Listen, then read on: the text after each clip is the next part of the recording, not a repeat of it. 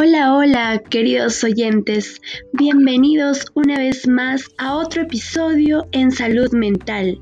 La que les habla es Jennifer Acuña y en este día, junto con mi compañera Areli, vamos a hablar sobre la ansiedad cuán importante es, por lo cual yo les digo que presten mucha atención.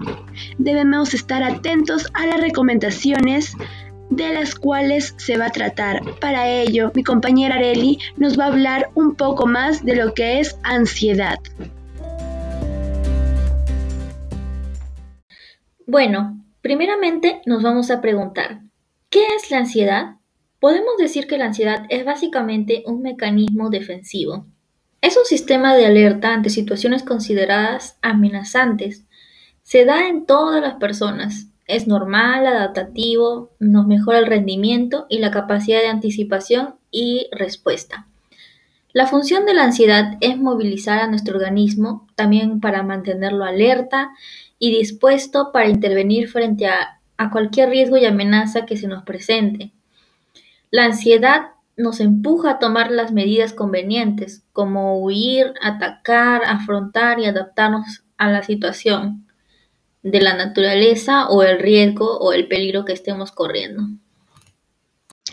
Así es, Areli. Sentir ansiedad es una parte normal de la vida. Sin embargo, las personas con trastornos ¿no? de ansiedad con frecuencia tienen preocupaciones y miedos intensos, excesivos y persistentes sobre situaciones que pasan día a día.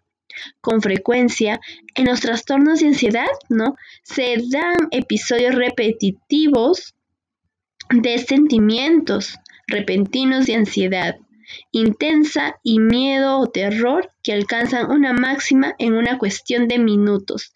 Tienen ataques de pánico, ¿no? También vamos a ver algunos de los síntomas para detectar la ansiedad como son sensación de nerviosismo, agitación o tensión, sensación de peligro inminente, pánico o catástrofe, el aumento del ritmo cardíaco, respiración acelerada, sudoración, temblores, sensación de debilidad o cansancio, problemas para concentrarse o para pensar en otra cosa que no sea la preocupación actual. Y también podemos tener problemas para conciliar el sueño. Claro, ahora les vamos a dar unos tips de cómo controlar la ansiedad. Uno, hacer ejercicio, pensar y relajarte, ¿no? Irte de campo, salir de tu casa y despejar tu mente. Ponte a pensar en algo que te gusta. Em, trabaja, ¿no? Haz manualidades, puedes cantar, puedes em, salir con tus amigos. Realiza cualquier actividad que te permita no darle importancia a los síntomas que estás teniendo y hacer una respiración adecuada. Con toda esta información, estamos dando por terminado otro episodio más de nuestro podcast. Gracias por su atención y esperamos que sea de mucha ayuda para todos ustedes.